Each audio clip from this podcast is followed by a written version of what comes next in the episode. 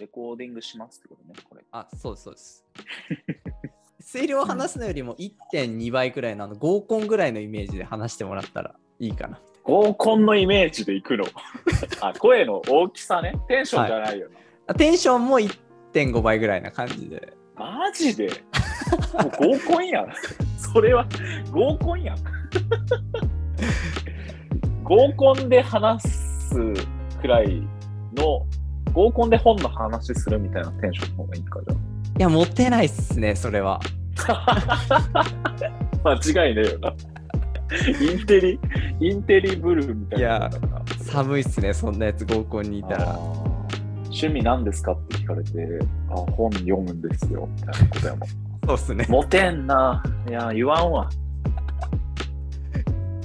なんて言うんですか？趣味なんですか？って合コンで聞かれたら。えーな、なんて言ったかな。筋トレでもなんか、ああいう時あるよ。だけはいどその、筋トレって言って、えーすごいとか言ってさ、その、二頭筋とか三頭筋触るみたいなイベントあるやん。だはいはいはいはい。けどまあ、その、スムーズはスムーズよな。筋トレって言った時に、このタッチしてもらえるみたいな。なるほどなるほど。うん。まあ、それは、そうな。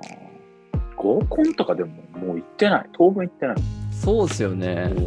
合コンな行くたくに。でも最近ないか、コロナ。いや、ないし、行ってないっすね。い行かないっすね、誘われても。え、行かんの？はい。え、今彼女おるんけ？いや、いないですね。おらんの、はいでもさ、なんかインスタにさ、はいこれっぽい女の子出てこん。あれえの？っと、半年くらい前に別れましたね。あ、そうなん。はい。ちょっと待って振られました。普通に振られましたね。いや、ここは、ここはラジオで流せよ。マジで？めっちゃ可愛かったのにな。いやー、惜しいな。惜しかったっすね。僕、ほんとね、あの、サッカーの時もそうなんですけど、あの、惜しいんですよね。爪が甘いというか。はい。あの、引退。引退試合でも、あの、ひろきがくれたラストパスうわ、を、覚えちゃんわ。あのバー上にふかしたりとか、俺見に行ったよ、それ。いあや、のー、あっこやろ。福岡っすね。福岡っすね。行でとかで、まあ、僕、高校サッカーも、あの、左サイドバックに最後コンバートされて、で、ガチガチに、なんだろうな、最後の試合、まあ、高校総体ですよね。選手権じゃなくて。まあ、受験があったんで、総体最後だったんですけど、本当惜しい、惜しいというか、もうファールしかしてないみたいな試合でしたね。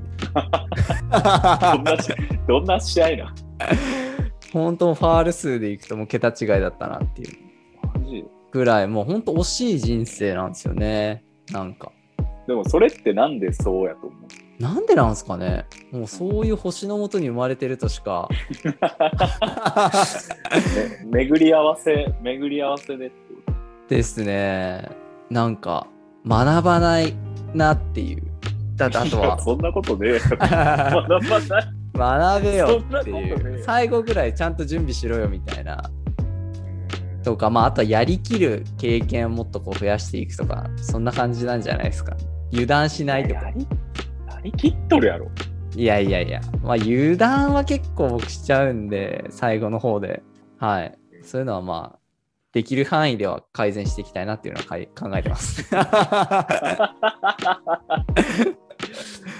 いや、でもなんか、やっぱ解釈って大事やん。その自分がした経験をさ、どう思うかって大事やと思うよな。ああ、なるほど。俺からしたら、だって匠とかさ、その最後キャプテンやってさ、はいあはの最後まで続けたわけやん、部活もやめずに。でそれをやりきってないって、イオンのがさ、もう俺なんかすげえなと思うよ。い。俺とかだって最後の方とか、部活サボりよったもん。普通に。懐かしいインタな。ーバルとかもさ、はいインターはバルとかもしたくなくてさ、い。はい。なんか、水、いつだったっけな？なんかやる週とかなかったっけ？火曜かな？火曜きちい日とかじゃなかったっけ？ありましたね。そう、あげる日みたいな時に、そう、わざと派遣の仕事とか入れて、ちょっと、ちょっとバイトで行けませんみたいな。のもう最後の方、マジ気持ち超切れちゃった。なんかもうな、切れたんや、ほんと気持ちが。あー、切れてましたね。確かに。あもう、もう切れまくっとって、でも、なんかここまで続けたのにやめるのもなっていうメンタルだけどああの、引退前にさ、内田篤人とかとかさ、ー、はい。もう気持ちが切れたみたい、もう無理やって思って引退したとか言うやん。はいはいはい。でもそれはなんかさ、自分で決めれるやん、あの人たちは引退の時期とか。そうですね。そう。でも、大学サッカー4年ってもうさ、行くしかないやん、最後まで。切れとくとしても。間違いない。だけど、俺が見出した道は、キーパーコーチになろうって。いやいや、マジで、それこそ、俺の中では結構、挫折っていうイメージしかないよ、大学サッカーで。あー。でも僕は、で、うん、まあその、ここではプンバーさんって呼ばせてもらいますけど、ふんばさあの、まあ、プンバーさんの代、まあ、いわゆる僕の一個し一個上の先輩たちとはやっぱりこう3部リーグから2部リーグに上がるっていう節目の、ね。トーナメントがねやっぱ鹿児島であったっていうのもあってやっぱりこう気持ちはなんか人一倍世話になっお世話になってた分かなり思い入れはあったし、まあ、あと自分たちも来年3部やりたくねえみたいな。そうな気持ちがやっぱすげえあったんであと1個僕の1個下の代とかやっぱうまかったじゃないですか。そうなまああったね。っていうのもあってまあ僕もその勢いに負けず頑張ってた感じだったんで私やっぱり楽しかったっすねブンバーさんたち行った時の代はまあ楽しいのは楽しかったよ。そうっすねはいうん楽しくなかったらもう絶対やめとったし。え、俺らがおらんくなってからの1年ってどんな感じだったの？匠がキャプテンしよう僕たちの時はやっぱリーグ戦まあ毎週試合があるじゃないですか。でそこに対する調整みたいな感じで僕もこうポジションなかなかつかめなかったりやっぱ僕たちの代、まあ威厳はなかったっすね、う んいや、そういう代もあるやん。そうっすねあだし僕自身も挫折とやっぱ挑戦を繰り返した1年でしたねなんかなかなか難しいところもあったけどまあでも1個下の、まあ、みんながこう。まとまって頑張ってくれてってところがやっぱあったんでですげえな。すげえわ。それはねまあうんじゃあちょっとラジオの方に入っていこうか そうやな。全然入ってないね。な 振り返りみたいな感じでそれに、それに、それ。まあまあい始めたいと思いますね。はい。全然使うんですけど、ここも。はい。えー、たくみです。今週は、まあちょっといつもと違うんですけど、あるゲストをお招きしてですね、えー本を読むことと、まあその変化みたいなことについて少し議論できればなと考えております。ということで。議論、議論するの、今わかんないですけど。議論、議論のテンションで言った方がいい。いや、どう、どうなんですか？まあ、こう思うこと聞けたらな、みたいな。まあ、ということで、まあ、すでにこうお話しされてますけど、ゲストは、えーこの方ですね。プンバーさんですね。文馬です。よろしくお願いします。初めて言ったよ。プン、プンバですって。いや、ツイッターの名前がプンバーだったんで、まあ、プンバ。はい。まあ、プンバーさんっていうのはですね、まあ、少し紹介させてもらいますと、まあ大学、同じ大学の一つ上の先輩でですね、まあ、卒業してからも5年ぐらい経つんですけど、6年経つんですけど、まあ、ちょいちょいこう仲良くさせてもらってる方で、まあ、今は学校の先生を、まあ、されている傍ら、あの読書は中でも小説っていうのをまあたしなんでおられまして、まあ、本読みの一面もあると。はい。で、えー傍らで本読んで。そうですね。まあ、あとは、まあ、サッカー、えーそして、まあ、フットサルっていうところを、まあ、選手として趣味で続けてられまして、いやいや、もう、もう引退しとる。あ、もう引退しました？いや、もう、この前、なんか、ゲスゲストじゃなくて、助っ人みたいなんで、キーパーしてって呼ばれて、はいはい。なんか、本当にひどいパフォーマンスだった で、なんかもう、あ、引退しようって思って、内田篤人みたいな。たま、たま、内田篤人みたいな、もう、玉蹴りのすべてから今引退しようって、なるほど、なるほど。うで続けておられましたと。はい。ん、ましたよ。はい。で、まあ、音楽っていうのにもこうすごく精通というか知見が広くて、えー中でもまあいやいや、まあ僕よりは、まあ、僕のイメージなんですけど、まあ、ヒップホップを愛しヒップホップに愛される男そうね。っていう、愛されちゃっはい、っていうほど、まあ、ラッパーとしての一面もあるとそんな方ですかた。ね。そうね。はい。まあ、あの文武ともに、まあ、いろんなことをこう教えてくれる、まあ、そんな、まあ、僕にとって、なんていうんですかね、グレートティーチャーみたいな影響力のある方ですね。はい。すげえな。ちゃんと先生のとこまで持ってくんやな。やっぱなんか50回やるとそうなれるんや。どうなんですか？いや、わかんないですけど。やっぱ50回やるとそのくらい落とせるんやな、話をちゃんと。とせましたね、今のは。はいすげえわ。いや、ありがとうござい今ます。ちょっと震え震えた震えた。で、まあ、プンバーっていうのが、まあ、ライ映画「ライオンキング」に登場するキャラクターですよね。うん、はい。まあ、ティモンの親友で出てくるんですけど、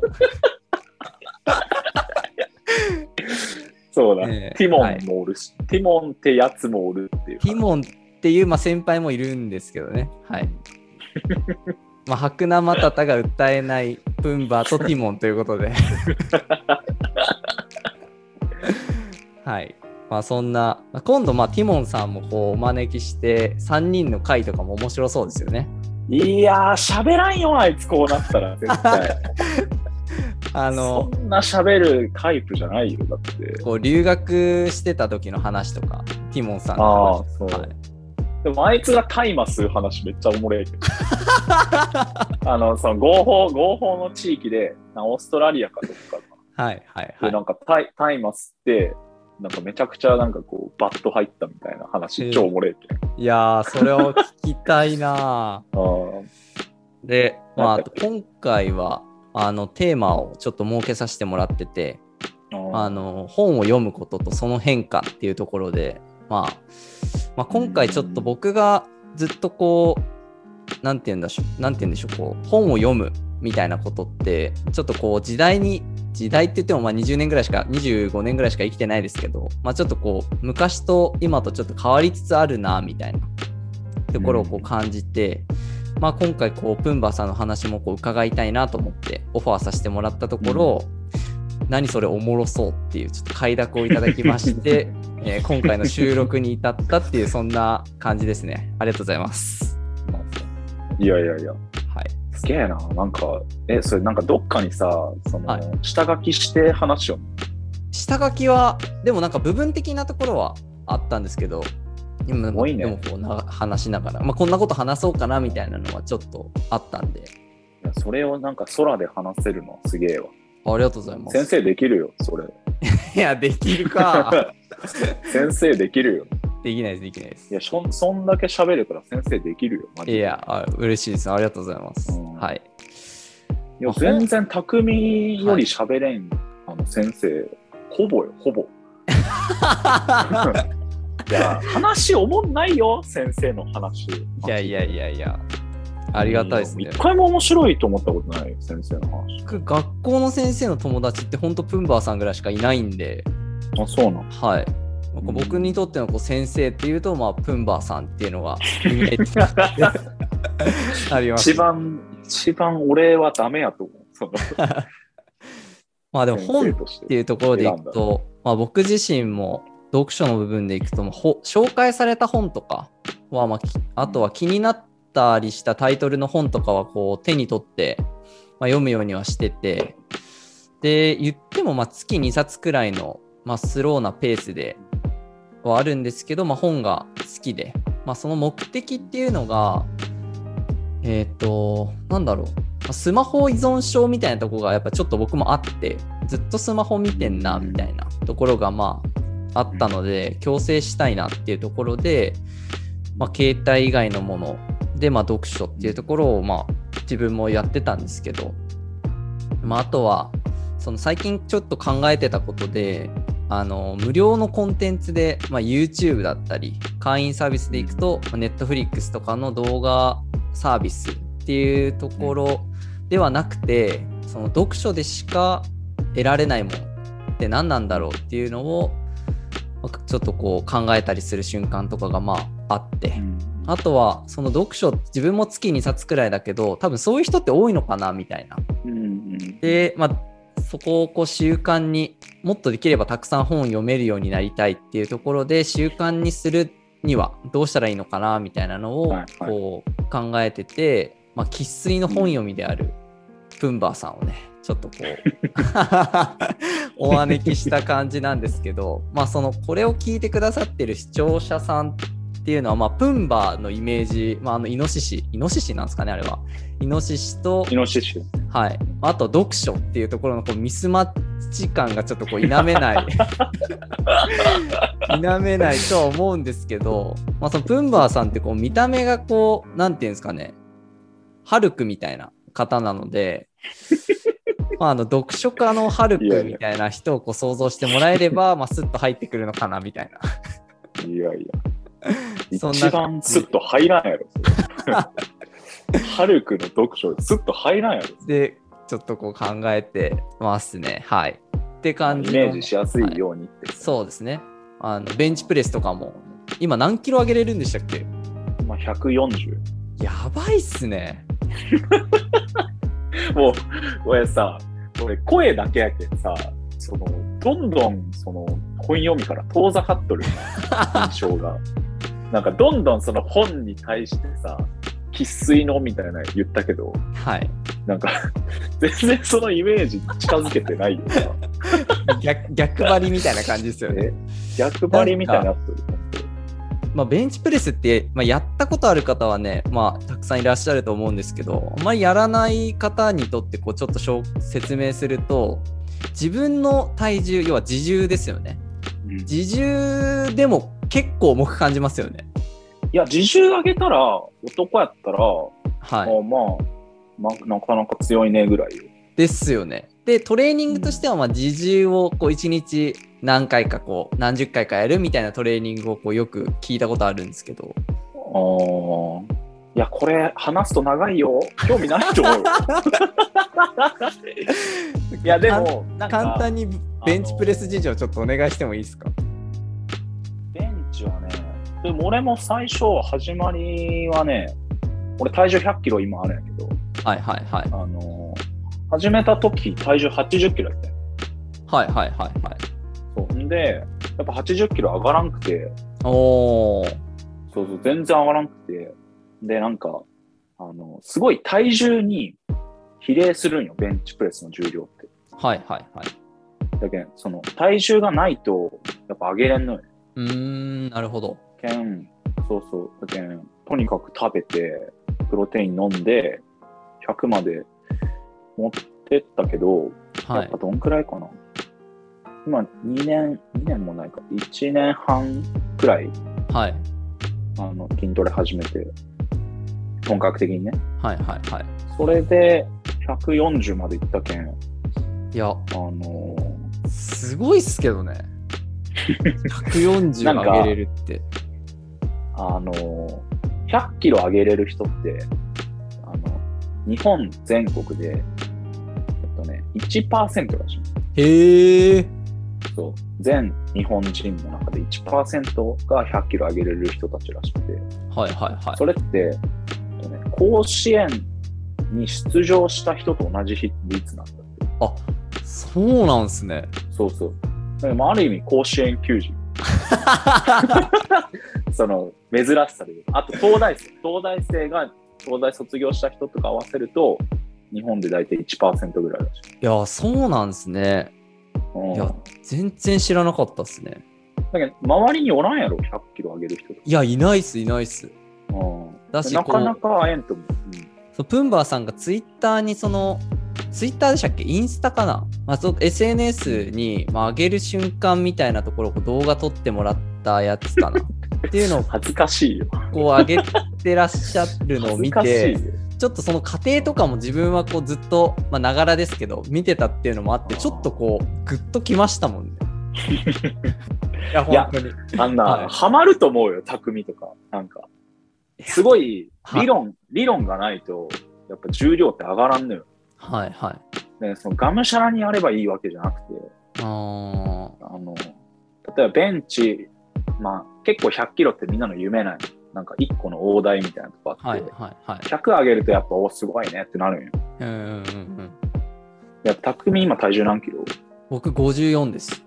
絶対無理なの、100それ50 54しかないの、今。はい。ガリガリやん。そうやん、俺の。よく言われますねガリガリっあて。はやばいよ、それ、本い。体脂肪は10ぐらいですね。当。それもやばいよ。はい。絞れちょんな。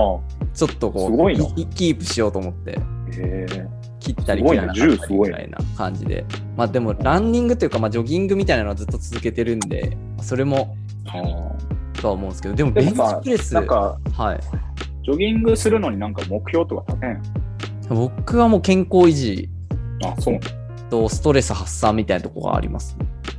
うんまあ、すっきりするんでね、うん。今日はこんくらい走ろうとか、距離とか。そうですね、8キロ、だいたい10キロぐらいを目安にうん適当に走って、えー、すげえな。いやいやいや、ベンチプレス140の方がすごいっすよ。いやいやいや、俺は単純に走るの苦手やし、あのサボってましたね。はい。いや、そうそう、とにかく、今思うとさ、練習の時も。本当やっと、やっと最近気づいたんやけど、はい。あのサッカー向いてなかったと思う。いやいや、マジマジ。まあ、インターバル、イこンんな、ターバルっていうこう外周、サッカーグラウンドの外周走るやつもだいぶインコース攻めてましたからね。めちゃくちゃ内行きよったけど。しかも、あれさ、夏とかさ、めっちゃ内草生えちゃうんや。はいはい。冬はだいぶ枯れてさ、そうっすね走りやすくなるんやけど、内側が。夏はめちゃくちゃ草生えちゃうところを、はい。あの、もう草の中、うわー行きよった。もうその方が遅くなるかもしれん。もうめちゃめちゃうわー行きよった。それこそプンバよね。草の中。いや。そうっすね。いやいや、まあ、そんくらい嫌いやったんやけど、はい。あの、めちゃくちゃ筋トレ楽しいもんね。うーん。なんかその向き不向きは。ベンチプレスやっててよかったなみたいなことってあるんですか？ちょっとだ本題とはだいぶそれいやそっちゃうんですけど。めちゃくちゃある。語りたい。俺こっちの方が語りたいかも。ベンチプレスの魅力を。いや、筋トレの魅力って言っていいかもしれない。はいはい。ちょっとそこだけちょっと教えてもらってじゃあ、ちょっと待って待って。いや、一冊の本が俺を変えたんや。ほう、面白いま。ずはい。いや、いや、ほんとほんと。あの、本読んで俺筋トレ始めたんや。へえ。っていうのが、いや、結構知っちゃう人おるかもしれんけど、ツイッターとかでテストステロンさんっていう、はい。なんかあの、筋トレ社長みたいなアカウントがあって、へえ。結構その人が面白いことつぶやきよね。なんか、人生観とか、うんうん。なんか、で、面白い人やなと思って、本屋行ったらめっちゃその人の本あって、テストステロン。はいはい。で、一番有名な本が一冊、あの筋トレはあの人生のすべてを解決するみたいな本がある。へえ。そうでなんか面白そうやけん買って読んだら、本当もうなんか自分にない考えばっかで、それが。へえ。ま。ず、筋トレしたらどうなるかっていう男がはいはい。ちゃって、はい。まずその胸板めっちゃついて、はい。もう見た目がまずいかつくなる。確かに。でそうなると、なんかうざい上司とかがまず自分にこううざいこと言ってこんくなる。あ、なるほど。もうビビって、ビビって言ってこんくなるし、もし、もし言ってきたとしても、はいはい。こんなクソ雑魚、まあ、いつでも殺せるなっていうメンタルになれる。その、鍛えちゃうけど。一発だ。どんだけう一ざい発だぞ。そうそう。ワンパン KO やぞ。だけどどん、どんだけうざいこと言われても、はいはい。全然大丈夫なメンタルが鍛えられる。なるほど。体もそうやけど。っていうのを読んで、衝撃で、その日からもう、その日からずっと筋トレしようんだよ。へえ。どんくらい続けてるんですか？そらさ、いやわけまあ2年、2年も、あ、なんかね、その本読む前にちょいちょいしよったんや。エニタイムっていうその24時間のジムに行っちょったんやけど、そこはなんか結構器具もしょぼくて、うん。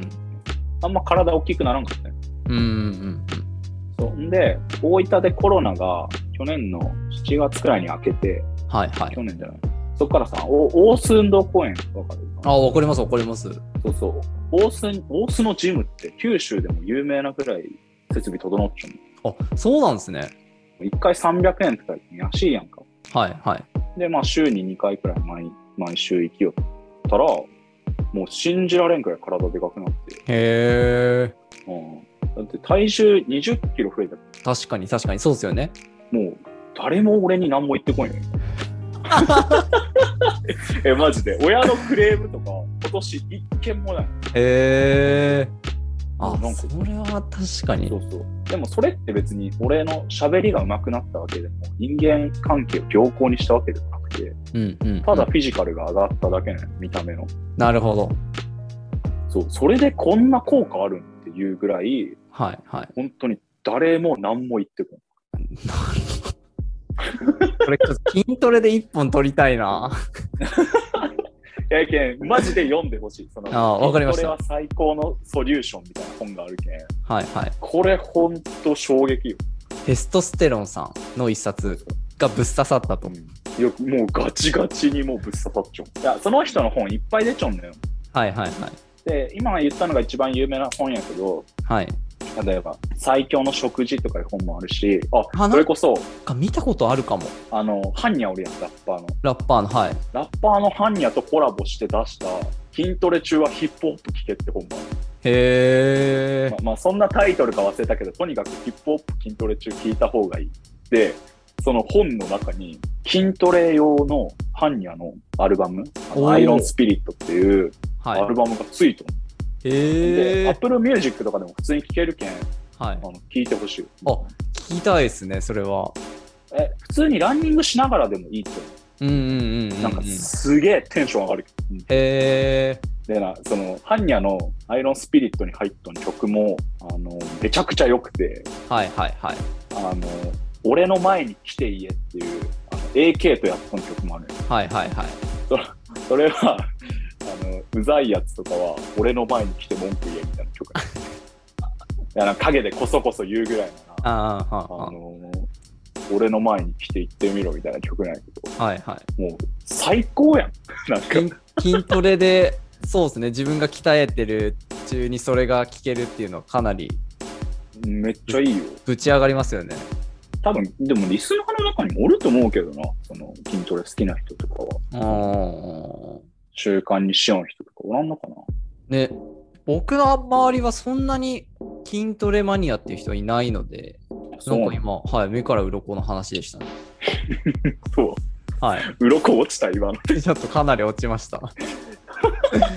はい。落ちるかなわかんない。じゃあちょっと、なんか、本題というか、別にどっちが本題でも僕はいいんですけど、ななんか、うん。はい。まあ、今日はちょっと本について話したいなって思ってたので、うん。なんか筋僕からいくつか、はい、聞いていきたいなと思うんですけど、なんか最近読んだ本ってどんな本なんですか？いやー、これマジ、今回話したかったんやけど、あはいはい。あのー今多分書店にも結構並んじょん。俺この前本屋行ったらめっちゃ並んじょったんやけど、はいはい。あのーテスカポリとかっていう本があって、テスカポリとか、はい。これあのー麻薬の話なんよ。えそう。でも、あまず本の厚さめちゃくちゃ分厚くて、ー、はいはい。読むのめっちゃ時間かかるんやけど、うんうんうん。でも、それでも、俺今電子書籍で読んじゃうんやけどさ、はいはい。あの今どんくらい読みましたみたいな、何パーセント読みましたとか出てくるへえで読んでも読んでもそこが全然進まんのよ、ー、うんうんうん。パーセントが。そうだけど全然読むのに時間めっちゃかかるんやけど、分厚いからか。そうそうそう。なるほど。俺もうずずっと終わってほしくないって思うぐらい面白かった。へえー、気になるで。んか充そう充実感すごいよずっと面白いけん。あのテスカポリとかって何かっていうと、あの、はいアステカの、アステカがまずあれか、はいアステカっていうメキシコがあるやん、今。はいはいはいはい。メキシコの前にあった、なんかインカ帝国みたいな、昔の帝国、アステカ帝国みたいなのがあったよね。はいはいはい。で、そこにスペイン人が来て侵略して、今メキシコになったよ。ああ、なるほどなるほど。そうそうそう。うん。現、まあ、そのメキシコができる前の、まあ、国みたいな。はいはい。で、アステカ帝国って、生贄って言ってわかるんですよ。うんうんうん。生贄をめちゃくちゃ出す国なのよ。国やね。はいはい。そう。だけど、とにかく、何かあったら生贄捧げるみたいな。ああ、遊戯王的な感じですね。うんそうそう、遊戯王的な。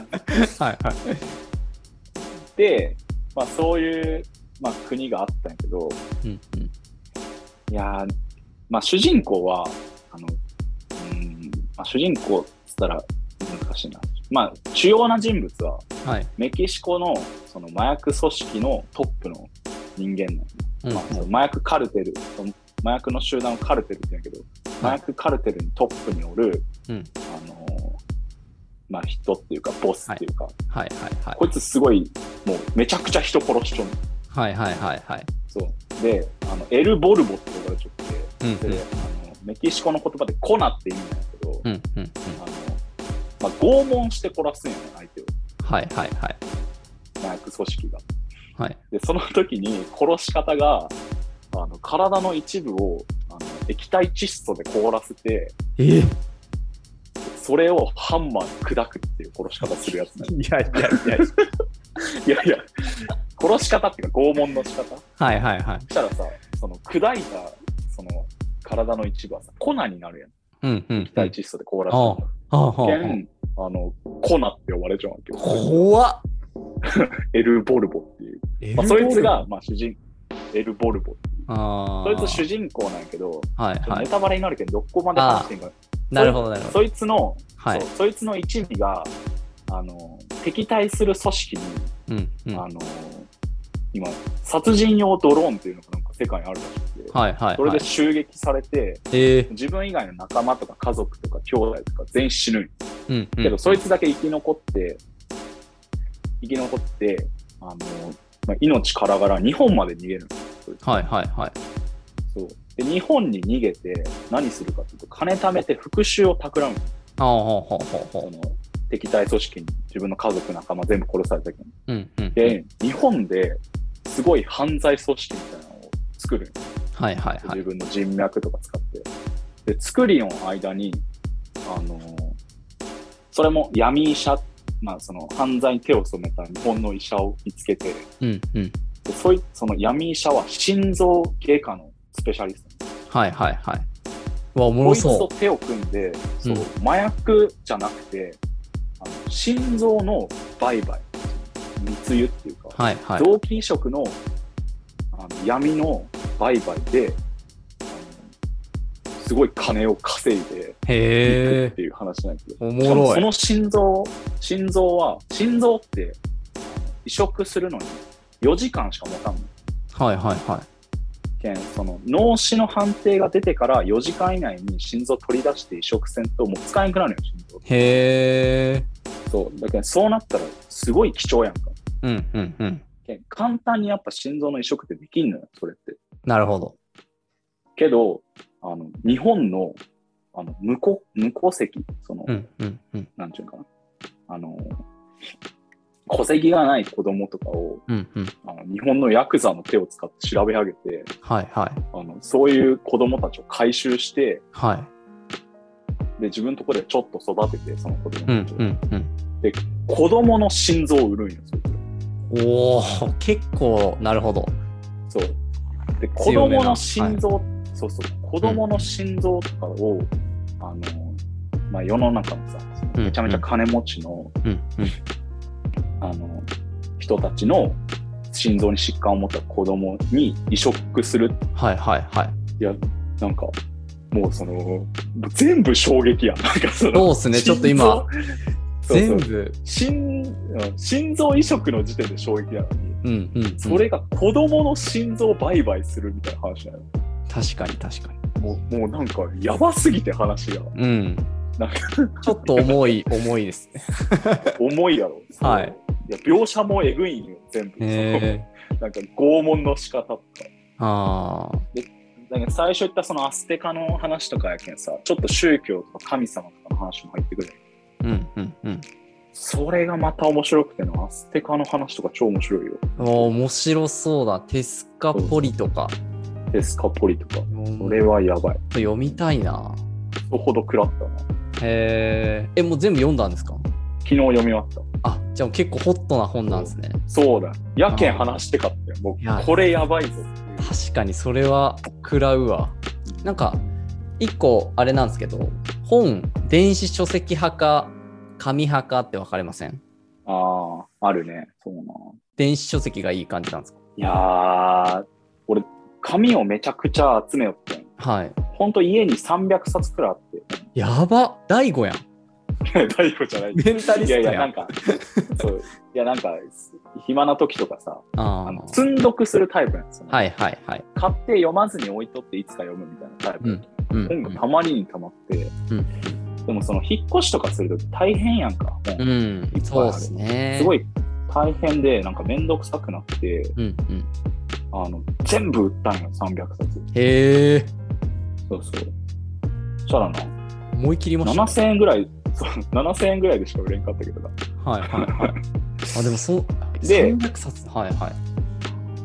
そんで、Kindle に変えたんや、その電子書籍に。うんうんうん。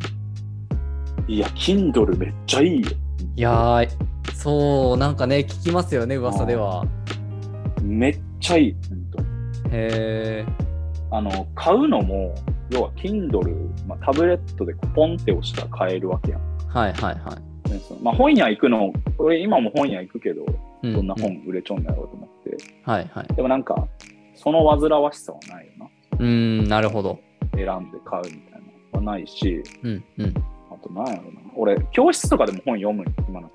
あそうそう。結構、なんか子供が作業する時間とか暇やん。ー、はいはいはいはい。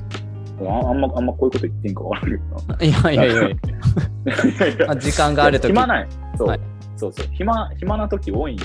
うん学校とかって。うんうんまあ、うん俺は暇な時多くて。でその本、家からいちいち持ってくるのもめんどくせえけどさ。うんうんうん。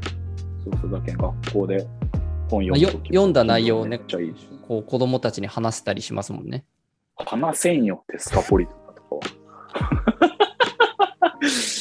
子供に話せるような本、読んでないな。その、あ、そっか、なるほど。子供とかを、と僕はこうこんそんなにこう話したりはしないんですけど、今の子たちって本読むんですか、ああ、いやー、よう、読むんかな？何割くらいなんですかね？好んで読むとかは少ないよね。なんかあうん本借り行かせるけどな、図書室に。ー受け持ってるクラスってのは小学生ですよね。そうそう、小学あー小学校の時本当ウォーリーしか探してなかったですもんね。本当に。ビッケな、はい。ミッケ。ボーリー。ミッケあと、は、クラスに一人いるハリー・ポッター読むやつとか。ああとハリー・ポッターのパチモンみたいなのもあったよ。なんかあありましたね。ありましダレン、ダレン、ダレンシャンみたいな。た。あったあったあったあった。ダレンシャンとか。あありましたね、そんな本。あとは、それこそ俺、ハリー・ポッター読みよったけどな。ああいつか、カジさいや、なんか。親が買ってきとったよ、ハリー・ポッターを前に。なるほど、なるほど。そうそう。だけど、それ読んだりしようーけどな。ん。最初に読み始めた本とかって何？い本好きになったきっかけとかじゃなくて、最初に読んだ本ですか？や、なんかこう、これ読み出したけん、本読み出したな、みたいな。あー、なんだろう。思考の整理学とかはそれに近いかもしれないです。それすげえ最近の話じゃないそうなんですよ。小学校僕ってさ、小僕あの本全然読んでなくて本。で高校の卒業式に卒業しなんか卒業式が終わった後かな？にクラスに戻ったら一人一冊多分その本があった記憶がありますね。富山茂彦さんの思考の整理学。あの有名な高校でそんな、そんな本読むなんか、はい、みんな一人一冊あった記憶がありますね。それかなんかうん。先生におすすめされた本だったのかな？ちょっとあんま覚えてないですけど、でもとにかくなんかうん。勝手に手にあったんですよ。で、あのグライダーの話とかあの有名な自分でこういつかはこう自走しなきゃいけないみたいな話とかがこううまくこうまとまってるじゃない？あの薄い本に。うん。っていうのをこう最初に読んで、まあ、なんとなくこう自己啓発とか基本的にこう富山茂彦さんの本とかは好きになりましたね。うんあとはあの小説でいくとあれなんですけど「永遠のゼロ」ああ、あれね。「永遠のゼロを」あの大学の学食で読んで号泣した記憶がありますね。で いいよな。あれあなんか、なんかさ、あれよな。その、特攻行くけどさ、もうはい相手のレーダーがもう優秀すぎてさ、はい特攻する前にな、こう、落とされるんよな、あれ。そうっすね。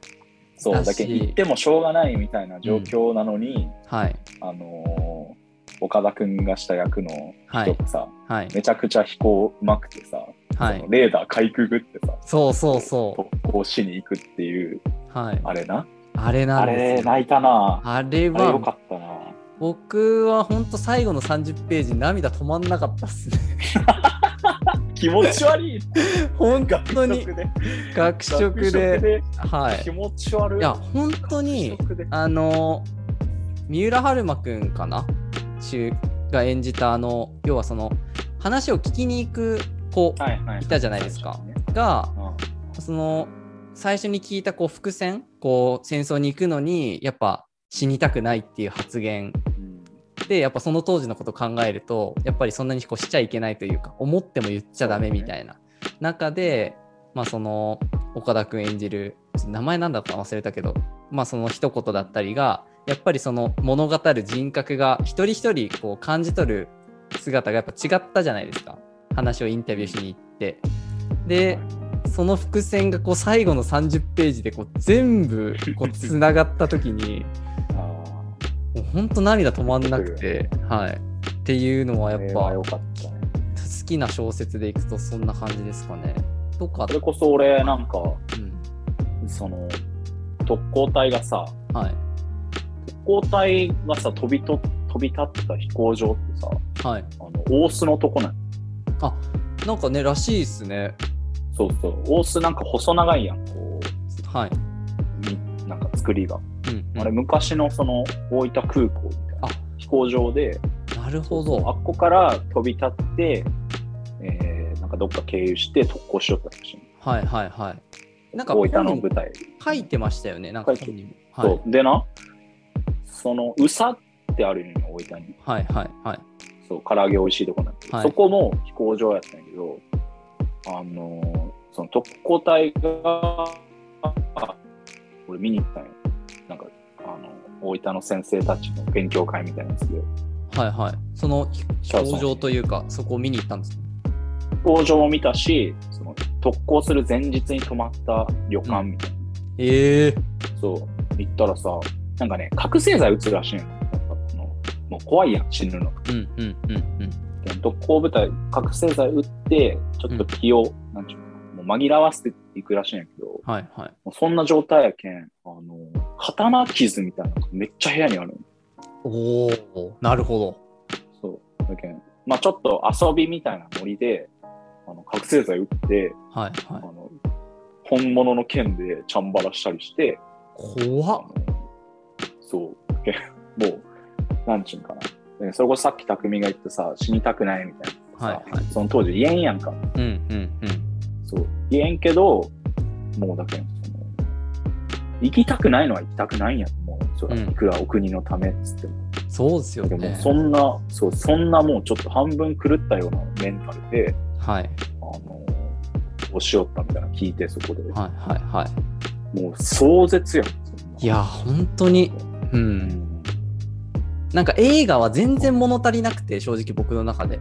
あそうなのもっと、映画見てないんやあ、本当ですか？な。うんなんか、僕のやっぱ本とその映像の違いみたいな話になるんですけど、やっぱりうん妄想の中で壮大にこう、ステージが出来上がっ。ていくじゃないですか。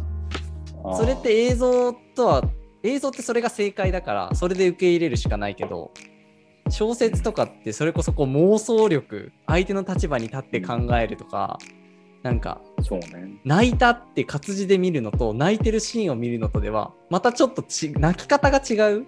そうやな。それって俺らの想像力やったりさ。そうじゃないですか。イメージで全然違ってくるもん。うんうん。なんかそこはやっぱり映像にはないもの想像にしかなできないことなのかなと思ってそうねとかはなんか楽はい、楽は楽やん。その映像で見てさ、字幕も入ってとかやったらさ、はい。その受け取りやすくはあるけど、うんうん。なんか逆に考えながらとか、うん思考しながら、なんか見るとかは、やっぱ本の方がかなり強いと思う。いや本当そうだと思いますね。だからうん。今いろいろこう揶揄されてますけどファスト映画っていうああ、あの YouTube とかでこう10分にまとめた映画の要約みたいな、あれもあれでもなんか違法になったよな。なりましたけどそのやってる当初は僕本当こういうのがこうなんだろうな思考の低下を招くんじゃないかなとか。あだってーでもなんか、うん。もう、そういう時代じゃない？なんかもう、ファストなものをさ、はいはい。今なんかショート、YouTube もショートでさ、うんうんうん。15秒で見れるやつとか超流行っちゃうんや。ん。無限に見れますよねショートって。あー。でもなんか、あんま好きじゃないよな、ああいう。うーん。だけどさ、全然話変わるけど、サッカー見れん子供めっちゃ増えちゃうらしい。なんか聞きましたよそれ。うん。うん。90分持たないん2です時間くらい、そうそう、持たない。でうん。サッカー離れみたいなのって、はいはい。あのすごいそっから気温になって、あー。90分見れないみたいな、楽しさ感じれないみたいな。うんうんそれこそゴールシーンだけでいいみたいなさ。うんうんうん。だけどその活動とかも、もう45分丸々1個の授業として考えるんじゃなくて、はい。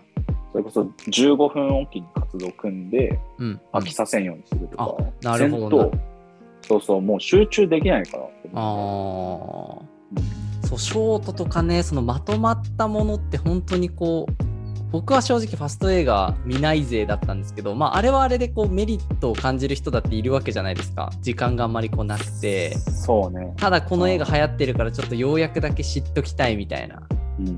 人とかにとってはまあいいんだろうけどなんかすげえ嫌だな。なんか、なんか違くない？それって。な違いますよね。それで得るもんとか感情の動きとかないと思う。そうっすねただ知ったってだけじゃない。うん、僕はこう本って紙派なんですけどあと少しで終わる、まあ、それこそめ何パーセントとかっていうのは表示はないけどなんか左手の感覚が薄くなっていくじゃないですか なるな。こうあれがいい。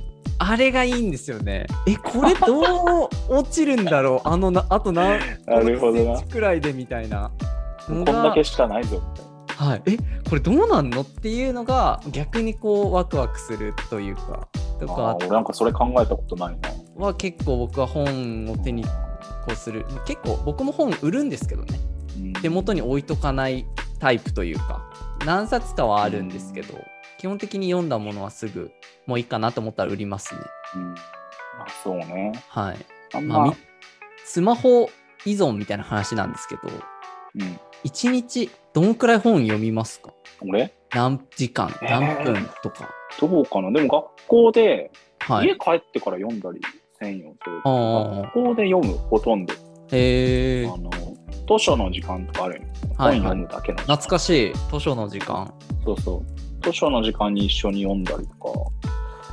とあれ苦手だったな。テストし、うん。あごめんなさい。すいません。はい、マジで？はい、テスト受け受けさせちゃうん時間暇やん。あそう。とか、給食食べ終わった後とかさ。あはいはいはいはい。どんくらいかな？でもトータルしたら2時間ぐらい読んじゃう、へえ1日2時間か。なるほど。まあそそれってもう習慣ってことですよね。習慣って言うとなんかさ、頑張っちゃうみたいになるけど、ああ、まあなんか。だって学校で YouTube 触るわけにもいかんやん。先生 YouTube 見よるみたいな。ファスト映画で抑えておくみたいあそうそう。そうだけど嫌っすねそれは唯一、うん唯一できる暇つぶしが本読むみたいなああなるほど読み読むとか。ああ、それはいいっすね。なんか、いつよもう、僕とかはやっぱ平日仕事の日はもう9時間とかは家にいないから、しね仕事中読めないってなると、まあ、帰ってからになるんですけど、ここ最近、ここ2週間ぐらいで設けたルールが結構功を奏してて、ちょっとその話してもいいですか？いや全然いい。なんか、設けたルール。僕の設けたルールは、本当こう読書を習慣にしたいっていうのと、あとスマホを触らない時間をどうしても作りたかったんですよ。それこそ YouTube のショートとか、あとは Instagram のリールとかって、どんどん次が来るし、飽きさせないじゃないですか、僕たちを。まあ巧妙よね。巧妙だと思います。うまく作られてる。もう次見たらやめよう。次見たらやめようっていうのが、ね、やっぱずっと続いてって2時間3時間平気で解けてっていうのがどうしてもこう抜け出したくて。で、僕はもううん11時以降消灯っていう風にしたんですよ。